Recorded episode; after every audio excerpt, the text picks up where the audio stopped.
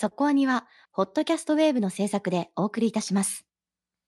会いたいな声聞かせてよ。つながって笑顔をた始めよう。さあディープじゃなくそこそこアニメを語るラジオそこアニそこに。今日の特集はマクロスプラスムービーエディションではいということはですよ。うん。来週の特集はネットフリックスで独占配信中の実写版カーボーイビバップ特集なわけです。そこはになのに実写。はい。まあ「シン・ゴジラ」もやったんでね。やりますよまあレア回ですね。はい。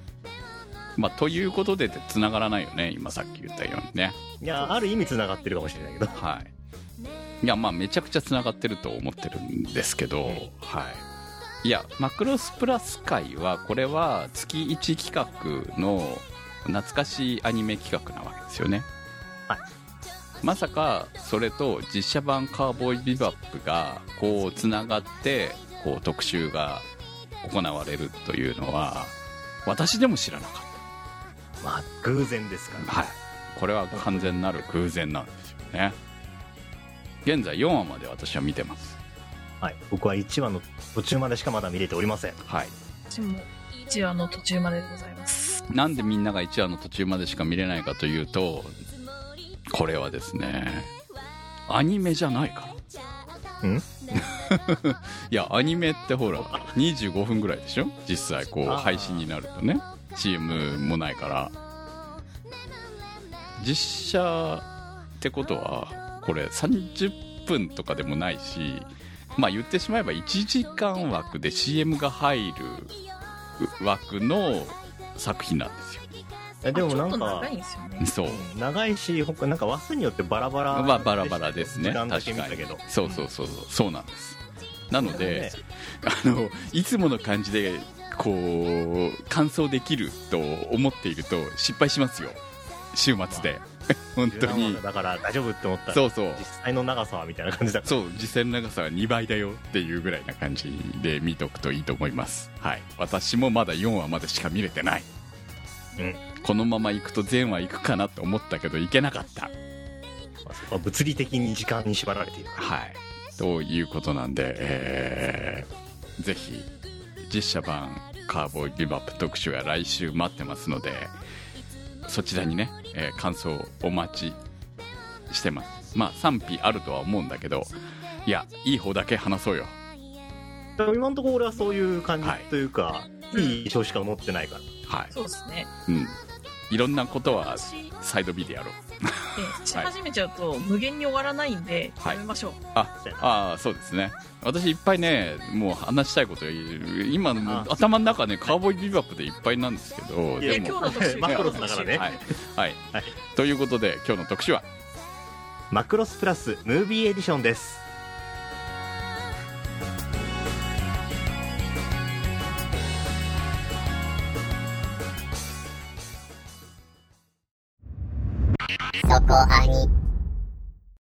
マクロスプラス Movie Edition。AD2040 年。人類初の移民惑星エデン。可変戦闘機 YF19 のテストパイロットに配属されたイサム・ダイソン。そこには YF21 のテストパイロットであり、旧友のガルド・ゴア・ボーマンがいた。さらに、バーチャルシンガー、シャロン・アップルのプロデューサー、ミュン・ファン・ローンと二人は運命的に再会し、エデンを舞台に物語は始まる。アニメマクロスシリーズとしては1982年テレビ版超時空要塞マクロス。1984年劇場版超時空要塞マクロス。愛覚えていますか？1992年 OVA 超時空要塞マクロス2に次ぐ1994年 OVA 全4話で発売されたマクロスプラスを元に新作カットを大幅に追加し、1995年に公開された劇場版マクロスプラスムービーエディションが今回の特集となります。総監督川森昌司、監督渡辺慎一郎、脚本信本恵子、音楽菅野陽子、アニメーション制作はトライアングルスタッフ。ということで、今日の特集はマクロスプラスムービーエディションとなります。つい先日ニュースになりました。米国の739の映画館で上映されるということで、海外で上映されるのは初めてらしいですよ。ちょっと意外ですね。もうやってるもんだと思ってたけど。これはね、あのーいろんな権利関係の揉め事がやっと解決したっぽいですね。今になって。あら。ほら、マクロスって向こうではロボテックの中の一つになってたでしょ？これはもう当時から言われてましたよね。で、もうこれ全然今のね、多分アニメファンは知らない人たちもいると思うんですけど、マクロスがね、その、向こうの世界では、こう、別の作品の中の一部分にこう、組み込まれていたんですよね。映像が。で、別の物語になっていたっていう、そういう時代が事実あって、で、まあそれをどうこう、アニ、まあこう実写化したりとかいろいろするときの権利関係でいろいろ、まあ揉めていたっていうのがあったんだと思うんですけれども、そういうのを全部もう、こう、OK にして、で、結果的に、まあ日本版のアニメを全世界中でこう放送することがか、上映することが可能になったというふうに聞いておりますけれども。まあこれ、あの、ニュースとして流れてた記事だからね。内容だからね。でしそうなタイトルではあるんで、やっとちゃんと見てもらえるんだそうそうそうそう。だってほら、ファンは昔から見てたわけじゃないですか。日本から DVD 取り寄せてでも見てたわけなので、それがちゃんと劇場で公開できるようになったっていうのはね、やっぱり、いいこと、いい流れなんじゃないですか？これプラスだけじゃなくて、この後続いていくと思いますし、まあ、アメリカでやって人気だろうなっていうプラスからいったっていうところも、こう、なんとなくわかるなっていう気もするし。いや、いいですよね、本当にね、こう、世界中で。まあ、大体ね、世界中でヒットしそうなアニメなのに、こう、いろいろな問題があったって、まあ、特にアニメのね、黎明期にはいろんな問題があってるんですよね、権利関係はね。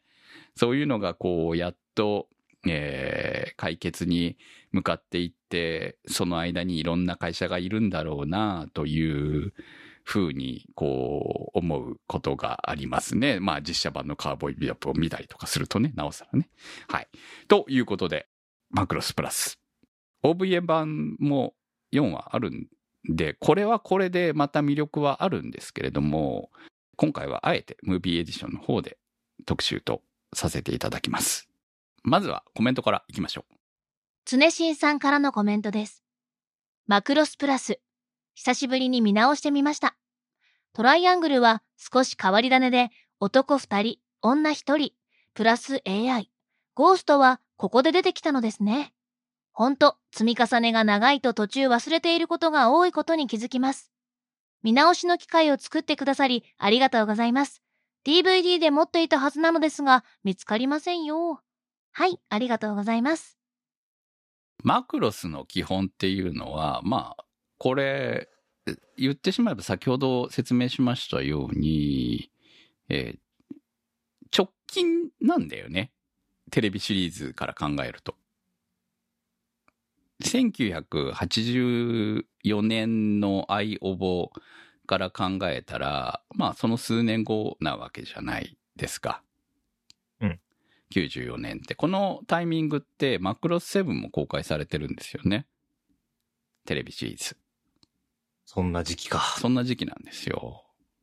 だから、まあ、マクロスがちょっと盛り上がっているタイミングではありますね。ちょっとマクロス2はね、あの、移植ではあるので、しばらく黒歴史になってた時期があったんですけど、一応今は組み込まれている感じに、はい。この辺もだから権利関係だよね、問題って言えばね。そう、そういう問題だったっていうことはあって、今は、あの、一応、正式に組み込まれましたけれども、その、そういうこう、いろんなことが起きていた時代だったっていうことじゃないかと思いますけれども。そう。で、まあ、マクロスプラスですけれども、この、マクロスシリーズって基本的にその歌と、えー三角関係と、っていうのが、まあ、メイン軸に必ずあるっていうところが、あの、まあ、初代から伝わる伝統みたいな部分があったわけですが、まあそれはちゃんと今回もこのプラスも入っているということで、まあここ最近公開されたアニメの中ではそうではないのもあるよねみたいな話をちょうどデルタの映画の話題の中でやってはいましたけれども、そうですね。そうっていうか、見返してみると、三角関係、普通に三角関係やったのって、初代と、んフロンティアぐらいぐらいじゃないですか。そうですよね、そうなんですよね。まあぶっちゃけね、言っちゃえばね。三角関係かっていうと違うし、デルタも違ったじゃないですかって話ですまあから、ね。ゼロも違うしね。うんん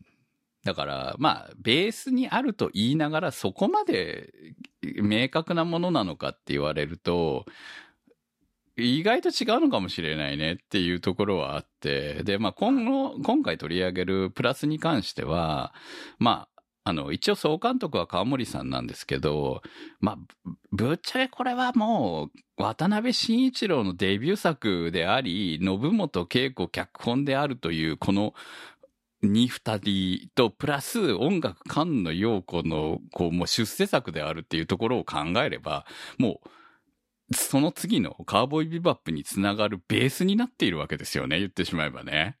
うん。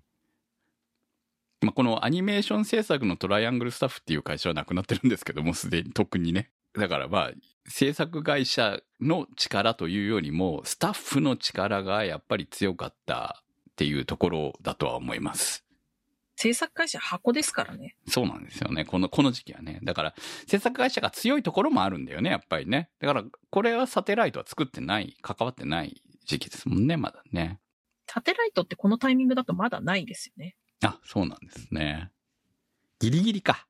もうすぐ設立みたいな、そんな感じですね。95年の終わりらしいですね。あ、なるほど。はい。終わりか。じゃあ、ほんとギリギリなんだよね、タイミング的に12はねいてますね。はい。まあ、そういうタイミングだったということで、いや、ほんとね、男二人、女一人って言うけれども、これ、三人じゃなくて、女性は実はもう一人いるんですよね。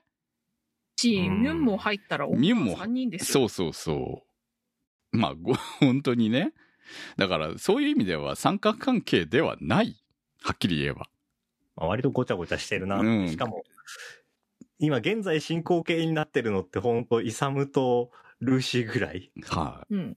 うん。ちょっとルーシーかわいそうだから。本当に。見返してみるとね、意外になんか、いい子じゃんっていう。いや、ルーシーめっちゃいい子ですよ。めっちゃ可愛いんですよね。そう今そう。どれを選ぶかって言ったら、ルーシー選ぶのが一番正しいと思いますよ。このルートで行くと。まあそうですねはいだって、ミュンちょっと地雷気味じゃないですか。ミュンはめっちゃ地雷でしょあれう。んダメでしょミュン、ミュンルートは選んだらダメですよ。絶対どう考えても。今見返すと思ったよりミュンに対するヘイトが高いことにき気がつくっていう。あ、そうそうそうそうそう。これギャルゲーだったら絶対ダメですからね。選んだらね。っていうぐらいにミュンはやばい女だと思いますけれども。いや、学生、若い頃はね、若い頃はミュンに憧れるのはわかるんですよ。確かに。いや、なもう最初からこんな話をしている時点でダメなんですけど。いや、まあね。まあでも、ミュンが一番、うん。まあ、子供というか、じ、時間が止まってんだな、この人っていう感じがすごかったんですよね、俺今回見てて。ああ。そうね。ミュンが存在したからこそシャロン・アップルは存在できたわけなので、そういうふうにして考えると、めっちゃやばいよね、あいつね。まあ、自分は歌わなくなりました。夢を追うこともできなくなったから、シャロンにうん。渡して、まあ、ある意味それが帰ってきた話といえば、なんか聞こえはいいよね。聞こえいいね。うん。夢、夢を叶、ある種自分の夢を別の意味で叶えたというふうに取れば、いい話に聞こえるんだけど、いや、それで言うとね、本当遺産は立派ですよ。そうなんだよね。いや、なんか結構軽薄な性格してますけど、あの、主要の3人の中だとイサムだけがまともですから、そうな。あ一番そう、そうなんですよ。イサムだけがまあ確かにまともだね。傷は持っていながら前に進んでいくっていう、それがまあ、あの、いい道なのか悪い道なのかは、とりあえずい進んでから考えるタイプですけど、この人って。まあ、あの、結局、マクロスのシリーズ全体を通して、イサム・ダイソンが結構人気として上位に食い込んでくるっていう理由はやはり、この男気みたいなところなんだろうなと私は思ってるんですけれど。いいやつですからね。うん。で、実際強いっていうのも含めて、その、それな。うん、パイロットとしても強いし、あと、あの、やっぱりこれ、テストパイロットっていう、ある種命を懸けた仕事をしているわけじゃないですか。その中でも優秀な人がそテストパイロットになるってことう、ですよね。なるわけですよね。で、一歩間違えば死ぬわけだよね。その、テスト機だから、あくまでも。うん。だから可能性的に言えば明日があるかどうか分かんない仕事をしているわけですようん。そう考えれば、イサムが、その、女の子と浮きを流すみたいな、こう、ことが普通にあってても、私はありだと思いますし、基本的に待たない人ですからね待たない。その目の前にいる女の子が可愛ければ、可愛い子ちゃんって言って、そのままベッドに一緒に行っちゃうっていうのはありだと思う。そういう人生を送っている男だと。別に股掛けしてるわけじゃないですから、彼は。そうなんですよね。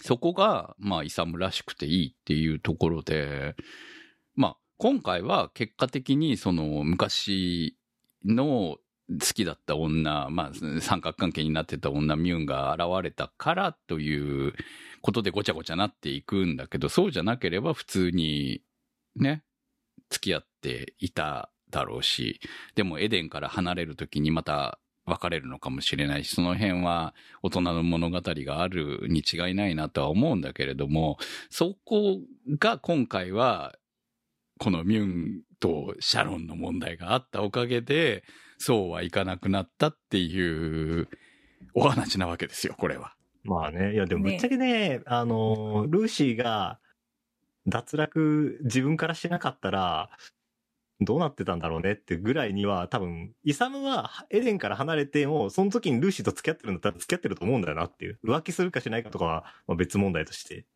うん、そうなんですよね。ミュンと果たして本当にあの後くっついたのかっていう部分は、疑問点でもあるんだよね、ちょっとね。まあ、この辺は後でもいいかなとは思うので、えーとりあえず、そうではい。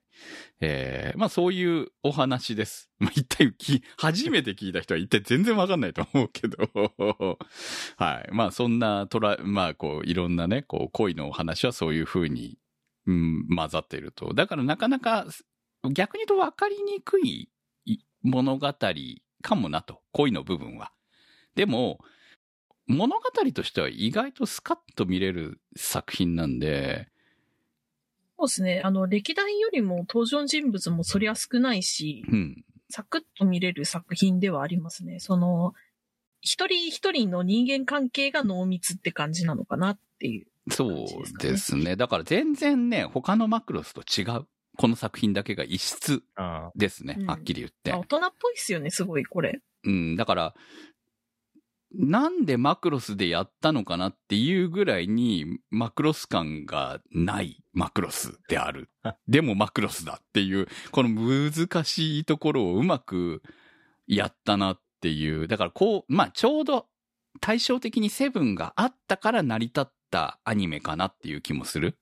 いや、セブンはセブンで大概なんで、まあまあね割とその、うんマクロスのイメージを新しく変えていく、広げていくようなタイトルっていうので両方作られたのかなって気がします。まあでも完全に大人向けですよね。この、このマクロスに関してはね。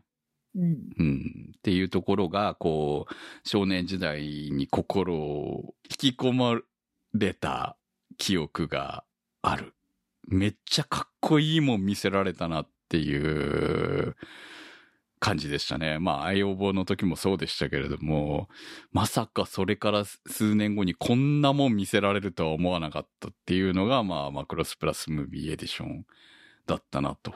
そこで、渡辺慎一郎という名前を刻みましたよ。本当にね。フェビさんからのコメントです。マクロスプラスはストーリー、キャラ、メカ、シナリオも素晴らしいのですが、個人的には菅野陽子さんの楽曲がピカイチで何度も何度も聴いて酔いしれていました。アイドル前としたアイドルトーク、音の重なりに耳を凝らしたサンティーユー、イサムとガルドの熱いバトルが今でも脳裏によぎるドッグファイト、最後に流れる VOICES アカペラバージョンも好きですが、なんといっても、シャロンの私が神と言いたげな Wanna Be an Angel は神々しく群を抜いて好きな曲です。本作品を見たことない方は見どころ満載なのでぜひ見てほしいです。はい、ありがとうございます。えーあえて言わなかったですね。私はさっき。もう音楽の話もしたかったんだけど、音楽の話はここで言おうと思いましそうですね。これ話し始めるとなんか思い出の扉がいっぱい開いちゃいそうだからな。た。はい。まあ、菅野陽子、天才だっていう、ね。まあそこら中で聞く。はい。まあ、結構いろんな曲、いろんなまあ海外で流行っている曲とかをこう、入れ、いろんな風にこうアレンジするののが得意だっていう風にも言われてはいましたけれども、でもそれを実際に、じゃあ誰ができるのかって言ったら、じゃあみんなができたわけじゃないわけですよね。で、その、別に菅野陽子がジャズが好きだったわけでもないという話も聞いてますし、だから、本当に、もともとはさ、ゲーム音楽作ってた人じゃない？ああ、そうか。そうですよ。だから、そう、CM の曲ってイメージがあって。まあ CM とかもち、そういろんなひ、だから何でもできる、できないと生きていけない世界でやっていた人が、こう、ここで花開いたみたいな感じだと思うんですよね。菅野さんといえば声の信長の野望の人っていうそうですジなので、そうなんですよ。え今聞いても、ま、ん今聞いてもめっちゃ名曲多いんですけど、うん。だからマ、ルチですよね。マルチですね、本当にね。うん。いや、でもね、映画、映画っていうかアニメの BGM のサントラって、私が一番持ってるのは菅野陽子ですよ。ほぼ持ってますね。えーさっき牧田君から突っ込まれましたけどもね、持ってないのもありました。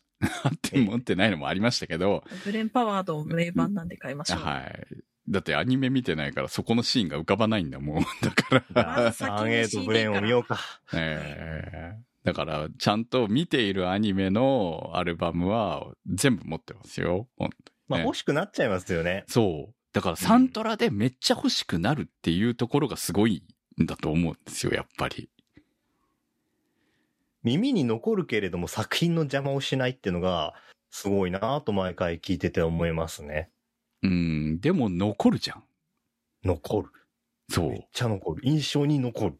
うん。まあ、今回、いや、これはね、作品は来週の特集ですけど、カーボーイビバップを見ながら、要するに同じ曲がかかるわけですよ。アレンジ違ったりとかししながらも。だから、それを聞くと、同じシーンがフリフラッシュバックのように、何度も見たシーンがお思い返されるわけですよね。だから、あすげえと思うわけ。やっぱりや。っぱ劇伴って重要ですよね。ねえ。うん。そんな曲が作れる、もう、数少ないヒットメーカーの一人だなと。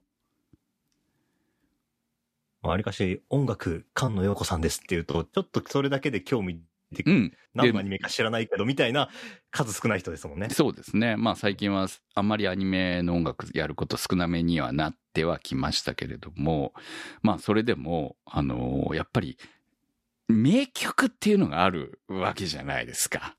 その中でも。そうですね。この、ね、まあコメントにもありましたけど、最後に流れる VOICES とか、これもうやばいですもんね、本当にね。超名曲ですよ。超名曲ですよ、本当に。なんだろうな、もう、エンディングに流れるとか、最後にラストに流れる曲とかはもうね、やられるよね。なんでこんな曲作れるのっていうような。そうですね。特にプラスって結構、こう、ピーキーな感じの曲が多い中で、うんこの一曲だけ全然毛色が違うのが、その、ミュンとシャロンの違いみたいなのを如実に表現してるっていうので、音楽の仕掛けみたいなのがすごく出てる部分じゃないですか。はいやっぱ耳に残りますよね。うん。その、まあ、プラスの中でかかる曲って、まあ、その、いわゆる劇伴だけじゃなくて、歌ももちろん、シャロンが歌う歌っていうのもあるわけで、で、この辺も全部カノさんがやられてるわけですけれども、でも、まあ、これはあくまでも、その、AI 的な、AI が作った的な歌ということの設定になっている以上、その、様々なキャラクターなんだよね。だから、シャロン・アップルって、一人の存在というか、まあ、シャロン・アップルという形で出てくるときは、なんていうのかな、この、AI のロボットみたいな形で出るじゃないですか。まず最初に登場するときって。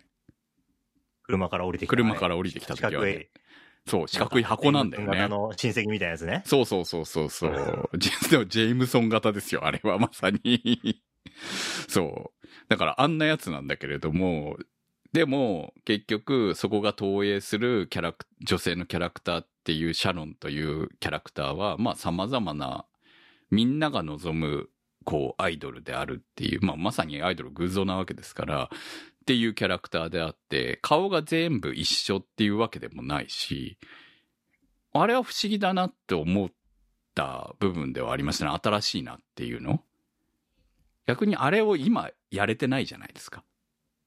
まあ、そらね。やらないと思うし、うん。その各キャラクターっていうのは存在して、そのデルタみたいな感じでね、幾人もいても、みんなそその人はその人っていう存在としてやるけれども、マクロスプラスの中で描かれるアイドル、AI アイドルっていうのは、様々な顔を持つっていうところが、すごい苦もあるし、逆に言うと、これを見た後にフロンティアを見ると、シェリル・ノームってすげえなって思うわけよ。私は、その、シャロンアップルを今久しぶりに見て、うん。ああ、そうだよなって思ったことがあって、それはやっぱこの後に、この後に出てきた初音ミクっていうのはまさにシャロンアップルなんだよなっていうことだったんですよね。ああ、なるほどね。その、描き手によって全然違う姿を取るし、うん。装いも違うし、設定も違うっていうのは、この味付けってきっとシャロンなんだよなっていうのを感じていて。まあ、作ってた人たちがそう意識したかはともかくとして、それを前もってこう予想したような作りをしているっていうことだよね、これはね。うん。ああいうふうな、その偶像というか、歌を自在に作れるベースみたいなものが存在したらこうなるんじゃないっていうのが、大体予言されてたっていうのがすげえなって思うんですよね。あの、作るシーンがありますからね、曲をね。作るシーンの中では、こう、声を出しながら、まさにあれって調教してる感じですよね。うん。でもあれ、聞き手のね、データもモニターしてたっていうことでしょあれは。そうですね。全部、あの、みんな腕につけた、こう、機械を使って、その感情の盛り上がりとかをフィードバックしながら曲を変えたりとかしてましたからね。すごい、すごい機能だよね。確かにねなんかそ。の辺が、そう、なんか想像、当時の想像で、うん今実際に似たようなものがいる部分と、追いついてない部分と、ここはやらないだろうなっていう部分、いろいろ見れて今回すごい楽しかったですよね。うんもうあの、客一人に向けてあんなね、あの、距離の近いことをしたら、もうガチ恋勢が大変じゃないですか。が、まあ、ガチ恋勢大変ですよね。言ってしまえば早見さんがガチ恋勢みたいなもんですけども。まあそうだね。うん。でも当時はそういうファンってのは想像はさすがにできなかったよねっていうところもあれば、うんまさにその通りになってる部分もあるし、いや、人のね、脳波モニターみたいなのはさすがにまだ追いつかねえやみたいなところもあるから。まあ、すごい見ててあの、脳波の、おかしくないと思うけどな。ううんん、あれ自体はあの当時に実際あった機械で、こう、うん出してる CG なんですよね。でも、だからといってそれをどう使えるかっていうところまでいかなかったっていうところなんじゃないかと思うんで。さすがにリアルタイムは無理だろうけど、でもなんか、こういう音色って人を安らかにしますみたいなのはあるから、うんはい。ね、近いことはやってるかもしれないですけどね。実際の音楽。今はね、今はできるかもしれないけれども、うん。いや、でもそういうものがいろいろ合体した、まあ SF 的にも面白い作品だったな。ねこれがその、この時代に作られた。1995年につ、5年で4年5年に作られているっていうところが、まずポイントなんじゃないかと。完全に予言ですからね。未来があったんだな、ここにって思うと、ちょっと久しぶりに見返してそうなんだなっていうので、感慨深かったですね。うん、そう。これね、いろいろね、振り返って私も見てたんですけれども、えー、DVD の時代じゃないですからね。私も、v、レーザーディスクで持ってますから。うわ。はい。私レーザーディスクで持ってますよ、これは。はい。だから再生できない。今。VHS じゃなくてレーザーディスクで持ってますからね。ね。今見るんだったらブルーレイ画質で見たいですよね。そうだね。いやいや、ほんとね、今回ね、特集すると決めた時に速攻買うべきだったなって思って、SD 画質で見るもんじゃねえやって思ってさ。いや、ちょっとね、ブルーレイ買い損ねたなって思いました。やっぱり特集前にブルーレイ買って見るべきだったなって思った。あ持ってて損はないですよ。うんそう間違いなく。まあ値段もね別にめちゃくちゃ高いわけじゃないからね。そうそう。こういうのはね、この値段で出てるっていうのは嬉しいねって思いますよね。あ、そうちょっと思ったら。ら買える値段だからねっていうね。ブルーレイとサントラを一緒にカゴにポンっていうねいや、。サントラ持ってますから。サントラは間違いなく持ってますからね。はい。そう、サントラのいいところはね、このね、あのー OVA でしか流れてない名曲があるんですよ。戦う時に。最後、ラストにね。だから、このシーンだけは、OVA に入っ OVA っていうかこう映画に入ってて欲しかったなーっていう曲があったりとかね。それがないんですよね。そのシーンが丸ごとないおかげで。新しく新作カットになってるのかな確か。か曲が変わってるのかなちょっとその辺はもう覚えてないですけれども。ええもう、ねそういうのがあったりとかするからね。いやー、まあ天才メーカーですよね。本当ね、菅野横さんね。本当にね。そうですね。あの、フェビさんが挙げてくれてる楽曲はやっぱり、あの、名曲と名高い、人気が高い楽曲なんですけど、私、あの、ハイミさんが声を当てている、あの人が最後、シャロンに向かって飛び込んでいくところで流れてる曲がすごい好きで、はい。ハイミさんも口ずさんでたやつ。マーってやつ。そうそうそうそう。んあれめっちゃ耳に残るなと思って、今でもプラスのことを思い出すと、そこのシーンが一番印象深いところなんですよね。あれは、なんとなく私の中では、あのー ビシャスの曲と重なっちゃうんですけどね。結構ね、あの、バラの曲みたいな感じと。あ、こう、曲と記憶って紐付けになるんだなうんだなって、そういうことです。うんだと思います。はい。いや、本当大事な要素なんですよね、音楽ってね。はい。いや、そういうのを改めて思い返させてくれる物語であり、作品群って言言いたくなる、えーものなのかなという気が、今回改めて見て思いました。あ、そうですね。あと、デルタの劇場版の後なんで、やっぱすごいシャロンを意識して作られた楽曲があったんだなっていうのも、こっち見返して改めて思うところがあったので、非常に直近で見返してよかったなっていう感じです。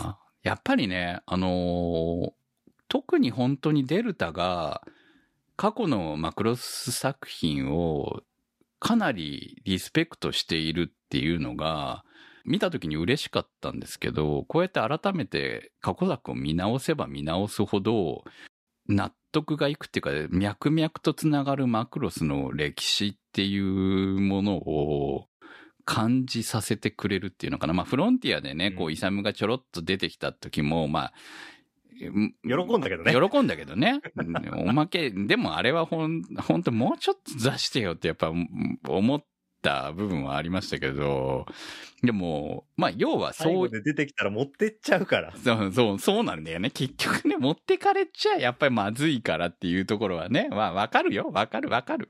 わかるんだけどさ、もう、ちょっと欲しかったなってやっぱ思うじゃん。やっぱりね。ですね。まあその点デルタは本当うん。過去作の今までこのマクロスっていうジャンルが歩いてきた道のりを大切大切にしてるなっていうのがうん。伝わってきて、ね、あその、幸せでしたよね。幸せでした。そうそうそう。あの、まさか俺、申し訳ないけど、デルタで、そういう風に思えるなんて思わなかったので、劇場版が非常に満足度高く、そのフロンティアも含めて見れたなっていうのがね、あったからこその、そういう意味での今回のプラスの特集になったなっていうところもあって、そしてまさかのね、カウボーイビバップにつながっていくっていうところも含めてですよ。やっぱり。そう、90年代のね、アニメが、2021年の今にですよ。繋がっていくわけですよ、こうやって。アニメとかドラマとかに。ね。そう。いや、ちょっとね、ある種の生きててよかった感動を今私は味わってます。関バーンさんからのコメントです。マクロスプラスはすべての映像作品の中でも特に好きな作品の一つです。手書きアニメの表現において、アニメの歴史の中でも一つの到達点を示した作品と言えるのではないかと思います。伝説の5秒が名高いですが、どのシーンを見ても丁寧な作画と細かいところまで行き届いた演出が楽しめる非常に満足度の高い作品に仕上がっていると思います。どのシーンも印象的ですが、個人的には雨の降る病院の前でガルドと満身創痍のイサムが殴り合いの喧嘩になり、ミュンがそれに割って入るシーン。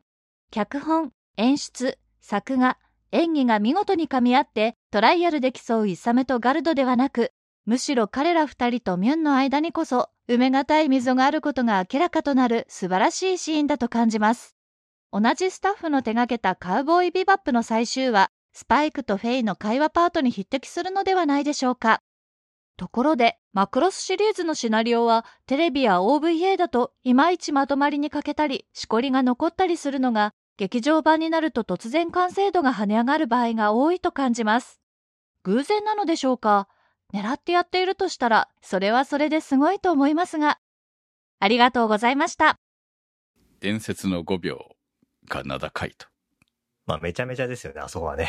うんも一部俺がね好きなのは、あのシーンはちゃんと軌道が読める。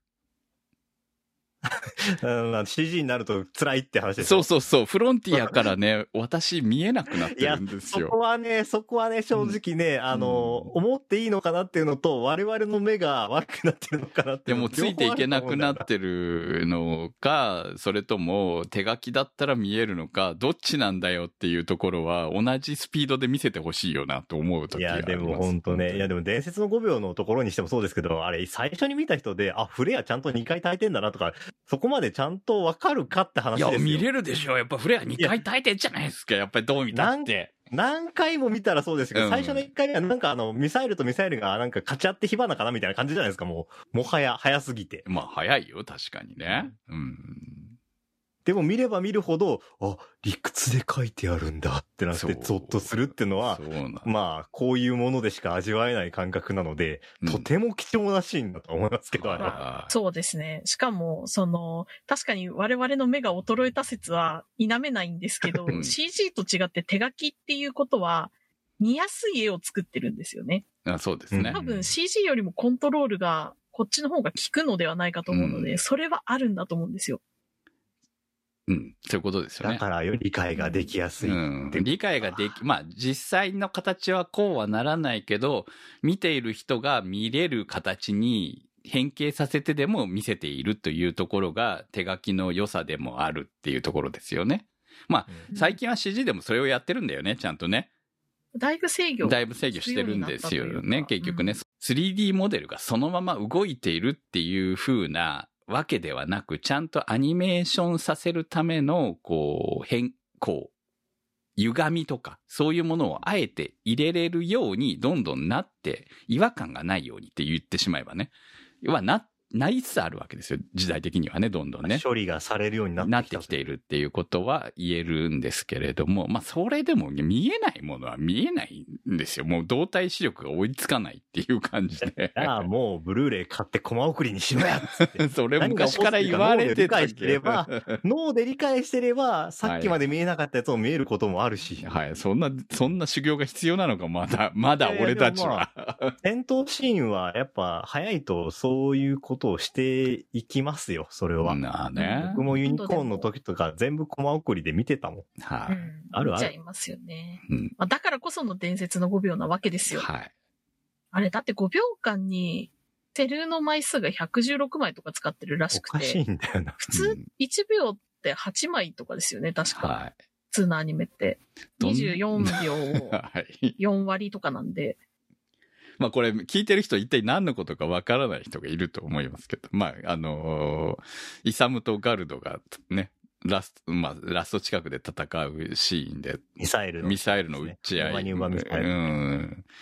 すごいみ、まあいわゆるこう、納豆ミサイルというか、手そう、手前から奥もにう、記憶から手前に戻ってきて、うんっていうのをね、機体もミサイルもくるくる回りながらやるみたいな。はい。すごい、すごいシーンではあるんですよね。本当にね。いや、あれもそうですけど、いや、あの、ほら、撃った、ね、ライフルの弾とかが、手前だと速くて、遠くになると、ちょっとゆっくりになるみたいはない描き方があるじゃないですか。はいもうあれ大好きで、そういう、ね。細かなね、こだわりが、軌道だけで距離感みたいなものを出そうっていう表現なわけなんですけど、疑似的にすごい距離あるように見えるじゃないですか。あれ最高ですよね。ね。まあそういう、こう、ことを全部 CG とかじゃなくやって、まあ CG のシーンもあるんだけど、あのー基本的にメカ、あえっ、と、いわゆる YF シリーズのシーンに関しては CG じゃないですからね。基本的に、手書きですからね。はいそうそうそう。シャロンのシーンに CG は使われている感じですから。だからなおさら本当にね、これがもう人類のある種到達点であって、えーこの後、まあ言ってしまえば CG がどんどんどんどんロボの中にも入っていくっていうパターンになっていきますからね。先ほど言ったサテライトとかがやり始めるわけですよね。言ってしまえばね。あれもでもすごいからな。うん。まあ、川森さんが実際入ってるわけなんで、そちらの方にもね。で、その、どっちがいいとかではないというような話は、まあ実際にその板野サーカスと言われた板野さんですら CG の方に入っていくので、まあ何が正しいかはわからないと思うんですよ、私も。うん。だから、やっぱりそれが手書きが、でね、そのアニメーションが描ける人たちが一体何人いるんだっていうところだから。現実的にね。その伝説の5秒をかける人たちが一体何人いるんだと。まあそういうことになる、そういうことですから。そ職れ、人技ではあるんでうね。ん、そうなんですよね。それはやっぱり、普通の作品作るのには無理ですよ。こんな、なんか、ある種、おかしい作品じゃないとできないわけよね。あ、そうですね。うん。お金があって、なおかつ人が集められるかどうかっていうのが非常に今難しいと思うんですよね。上手い人って取り合いになってくると思うので。そうなんですよね。だから、ある程度バランスが取れないと物語は作れないし、そこだけかっこよくで、その伝説の5秒だけしかできなかったら、物語としては破綻するわけですからね。うん全体的に見てちゃんとした物語になってるから、やっぱりプラスは名作なわけであって、そのつ、その後につながるものが出来上がったっていうところなわけで。だからやっぱこう、うん。いいスタッフに恵まれたんだなと。そうですね。で、まあ、戦闘シーンと人間ドラマのところですけど、まあ、関マンさんはね、あの、病院のところってはい書いてましたけど、僕はあの、イサムとガルドが終盤で、あの、ドッグファイトがなって戦闘に入るじゃないですか。はい。うん。あそこの、まあ、あのね、ランチ2回起こった13回怒らされたみたいなところの、ちょっと前ぐらいのところからもう戦闘が、描写がちゃんと戦ってるけれども、なんですかね、あの、音速を超えたタイミングなのかな？あの、飛行機雲を引いてたのがショックウェーブみたいになる。なります丸い。。ねはい。丸いのになりますねそこのタイミングと。かそう、はい。とかが二人揃ってるじゃないですか。はいあの辺の戦ってて、戦ってるのに、こいつら本当に仲いいなっていうのが、あ、こんなに感じられる作品だったかって、ちょっとそこ忘れてたのかな？今回なんか初めて見たみたいなちょっと印象を受けちゃって、うん。すごいそれが、ああ、仲良かった二人なんだな。それが今も続いてるんだな。でもこういう関係に今なってんだなっていうのがもう、すごく、なんですかね、これは、尊いって言ったら一番近い感覚なんですかね。そう。うん二人のこの頃はまだ BL とか言われてなかったと思うんだけど、それでも、あの二人の関係っていうのは、尊いでいいと思いますよ。本当に。うんうん。友情ですよね。そう。うん。その手前まで喧嘩してたのに、あそこで空を飛ぶことで、まあ言ってしまえば、女の入れない域にいるっていうあの二人。まあ、それはね。そうそうそうそう。あそこはね、やっぱりね、すげえな。あの辺のそう、息の合った戦、まあ、息の合った戦闘って言,、うん言っちゃうけど、そういうことしてるから、あの、ガルドの方が思い出してすまなかったなっていうところで、イサムが別に過ぎたこと忘れようぜっていういうような会話が違和感なく受け入れられるんだなっていううん物語の運びになってるのがめっちゃ綺麗だなと思って。うんそうなんでね、和解できる素地あるんだなっていうのが、やっぱちゃんと絵でわかるようになってんのすごいっすよね。本当にすごい。いですよ、あれね。そう、あの、当時そこら辺もうちょっと読み取れてたらよかったなって思った部分だったな。これやっぱ大人ドラマだよね。やっぱ脚本が信本恵子さん、そのアニメあんまり実はやってないんですよね。うん。そう、白線流しとか書いてるからね。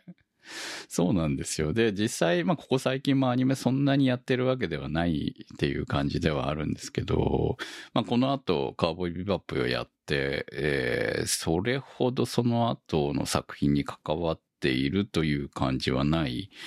うん、まあ、ゼロではないんですけどね、っていう感じはあるので、だから、実写の方法論で書かれた脚本があって、なおかつ、それを活かせるようなアニメーション作りができてる作品っていうね、珍しいパターンだと思うんですよ、本当に。うん。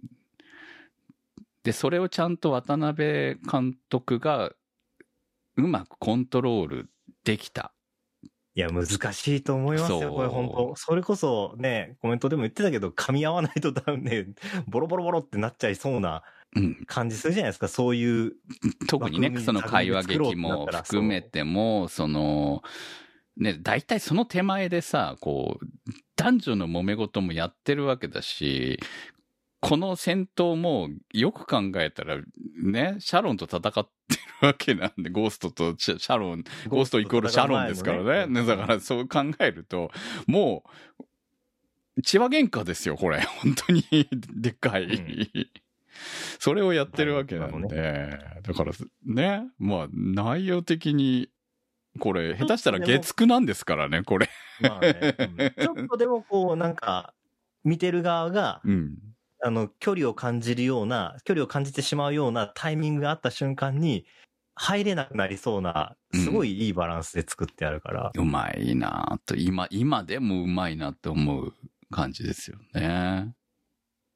それこそね、テレビとか OVA だといまいちまとまりに欠けるみたいなこと言ってたのは、まあまあまあまあ、それはね、ガルドが実弾込めるのはさすがに擁護できねえんだよな、みたいな、そういう話があるから、ああまあ確かあそうねに、そう、そうなんですよ、ね。それは君ちょっとやりすぎではっていうところとか。いや、まああれでもほら本人ではちょっと、本人を的にはちょっとやっぱおかしかったタイミングだと思うので。そうなので、おかしかったとはいえなっていう。うん。劇場版ってその辺、あの、まあ、ガルドも、いさ、てか、イサムが、まあ、ふ普通に悪かないよね。イサム悪いことしてないよねっていうの。うんガルドは、ちょっと、ね、うん。事情があるあったにせよっていう話じゃないですか。はい。うん。そう。それでもそこでこう、別に、だからガルドがお前が原因だろうみたいな話にはならない程度に丸まってるのが、うん。まとまってるっていうかな。だからねいいそうそうそう。だから、イサムいい、めっちゃいいやつじゃんってなるシーンでもあるよね、あそこはやっぱりね。そうそうそう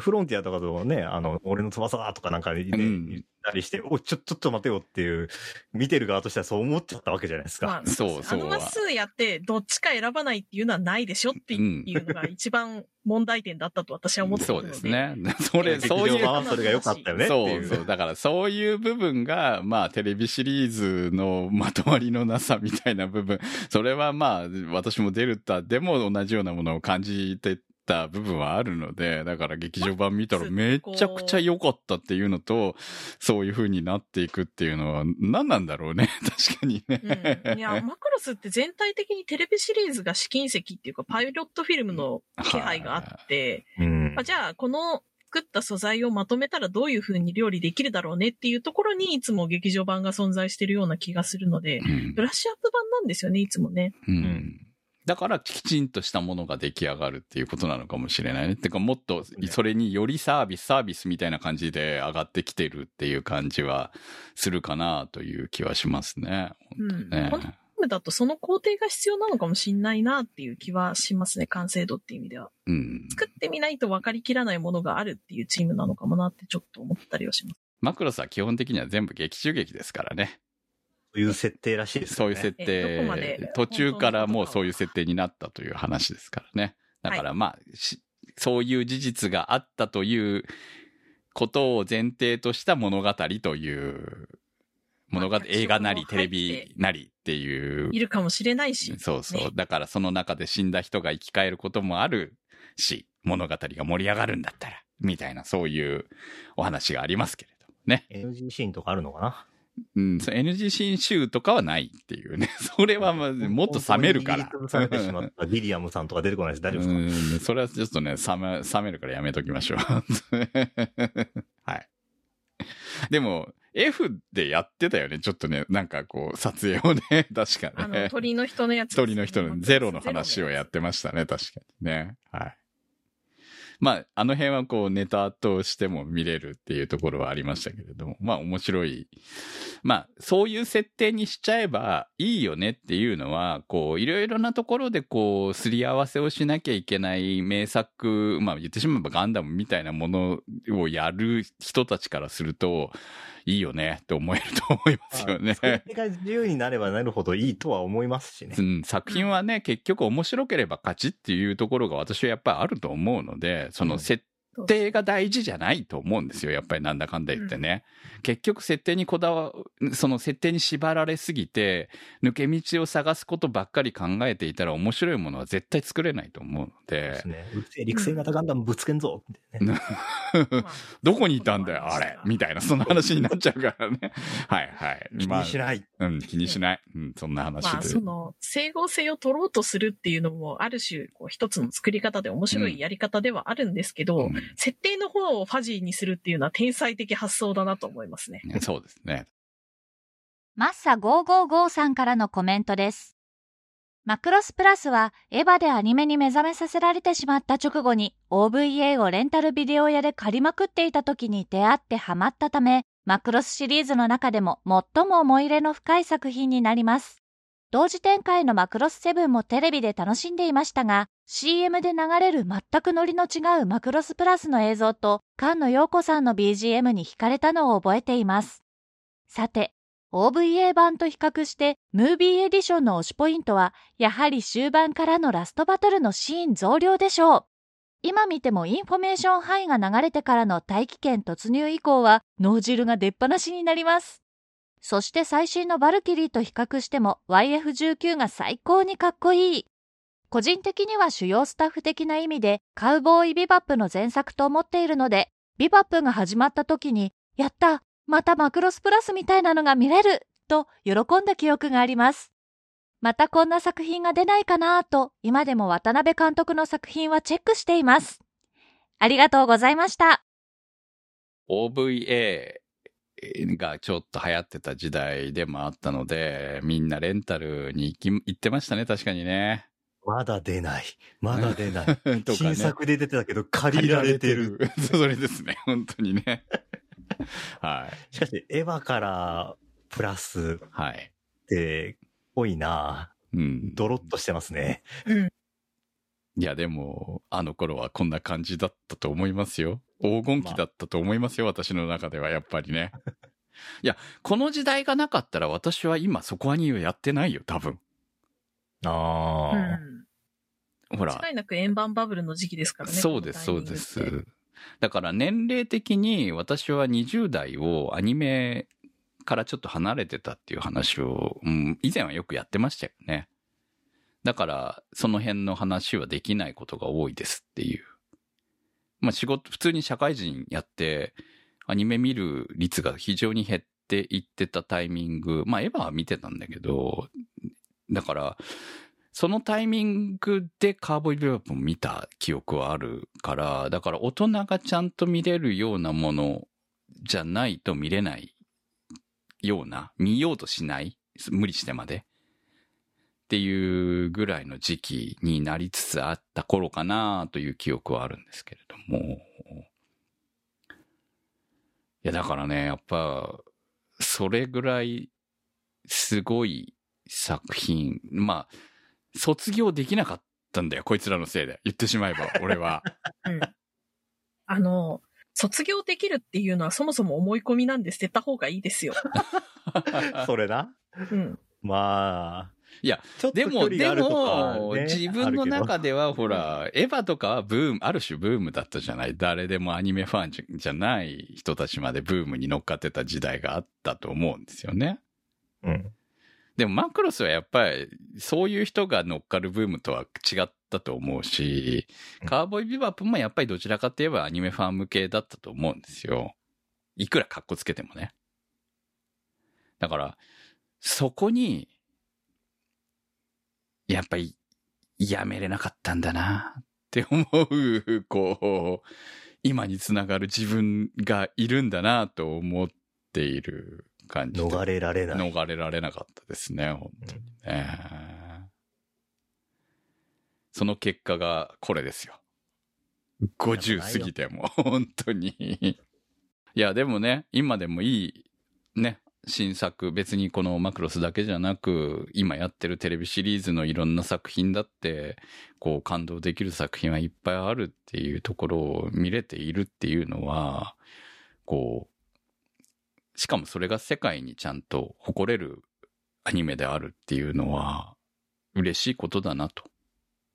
そうですね。まあいろいろ娯楽とか趣味とかっていっぱいジャンルがあって、ね、あの、昔のものをずっと見続けるのもいいし、あの、新しいものを新作、まあ小説なり、ね、あの、テレビ番組でも何でもいいですけど、今のものを見続けるって結構自分の中でも鮮度が保たれることにつながると思うんで、自分のね、自分の鮮度が保たれるってことにつながっていくって考えると、それが、今、クンさんも言ってたように、まあ結局過去を美化できる。折れるジャンルってのはいいですうんそうそうそうそう。これがあって、この時代に今自分たちは生きているんだっていうのを味わえている一番いいタイミングでアニメファンになれたのかなっていうところは、うんまあ逆に言えばいずれこう、これの最後が俺は見れないまま死ぬのかっていう時期が来るかもしれないけれど、まあそれはね、もう先に行かれた人たちを考えれば、ね、もうそれはそういう時も来るんだろうとは思ってはいますけれども、いやね、正直ね、今回はね、また石塚雲章さんのね、ガルドがかっこよすぎたおかげでね、っていうか、そうなんですよ。カーボーイビバップもそうなんで。ちょっとね、もうね、もう心がね、結構ふ、もう複雑なんですよ、今めっちゃね。ということで、えー今日の特集は、マクロスプラスムービーエディションでした。そこアニ。そこアニサポーターズ募集。そこアニの運営を応援していただくサポーター制度。そこアニサポーターズ1週間1ヶ月のチケット制で応援していただいた方のお名前を番組内でご紹介いたします。好きな作品の特集に合わせてのスポット応援も大歓迎。チケットはそこアニ公式サイトからご購入いただけます。サポーターの皆様には毎週特典音声そこアニサイド B をプレゼント。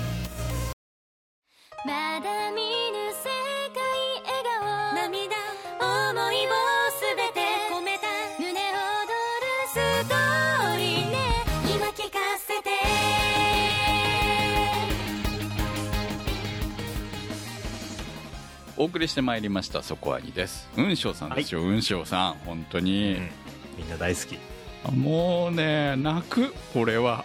本当いに。やーでも本当ね、いや、雲章さんのおお話でう、ん。大木戸博士をやるようになってからアニメの仕事が好きになれたっておっしゃってたんで、95年だとまだその前のはずなんですよね。はい。ポケモンが98年だから、あれアニメになったうん。でも、いや、ガルドのあそこのすまなかったなとかね、いっぱいやるのが楽しみだなあたりの、シーンは本当にもう泣けてくるなっていうのがあるから、ね。いややっぱすげえなーっていうね。上翔さんほらよくさ自分のやったキャラクターすぐ忘れるっていうネタにされてましたから。ええ。そうそう。でも天才なんですよね。うん。すぐチューン合わせてくる、来るっていうことができるってことはそういうことなんだそうなんだなと思ってね。本当惜しい人なくしたなって思います本当に。もうプラスのね次の作品が作られることはないとはもちろん思ってますけれども。ガルドは石塚さんじゃないとダメなわけですよ、うんっていうのをまあぶっちゃけ今回そのカーボーイビューアップを見ながら思っているわけですよね。いやいくら誰がいいけどね。いや頑張ってます。頑張ってるとは思う頑張ってるとは思うんだけど結局こはそこはねジェットがな。そうジェットとの掛け合いはあの2人じゃないとダメなんだよってやっぱこうその4話まで来るとさすがに慣れてはきてるんだけど慣れてはきてるんだけどだからこそ思うわけよ。吹き替えだからうん。なんとかいける。そうそう。人が変わってもあのいけるかなって思ってたけれどもやっぱ回を重ねてくるごとにそうなってくるのかな。まあ俺はまだ見てないから、は一話の途中までそうなんだ見たこれ全然。い、うん、まあこういうものだと思えばね納得ができるっていうレベルだと思うんですけどまあそんな話は来週したいと思います。はい。ということで来週はめちゃ盛り上がるんじゃないかと思っております。そうです、実写版カーボーイビバップ特集。皆さんからの感想をお待ちしております。投稿の手先は。コアニ .com までメニュー版にあります。投稿募集からお待ちしております。もう悪い話はいらないからね。本当にね。いい話だけ送ってください。本当に。オリジナルの方がいいのは当然当然だよ。なぜならオリジナルだし。そうそうそうそう。アニメ版が良かったですなんて言葉はいらないからな本当に。まあ分はかってんだよ。い分かってるんだよでも開催の違いを加味しつつも好きだったところを教えてねっていう感じですかね。はい。お待ちしております。マクロスプラスムービーエディション特集は立ち切れ線香さん青梅財団さん BAY555 さんマキさん夜さえあればいいさんニワッチさん常新さんメガネ属性ノットイコール負け属性さん黒うどんさんたけさんひひさんしおしおさんアンキューさん金猫さん直輔さんのサポートにてお送りいたしましたサポーターの皆様には毎週アフタートークそこアにサイド B をお届けいたします。今週もサポートありがとうございました。それではまた来週お会いいたしましょう。お会いいたい私くむとタマと宇宙世紀仮面でした。そこアニは、ホットキャストウェーブの制作でお送りいたしました。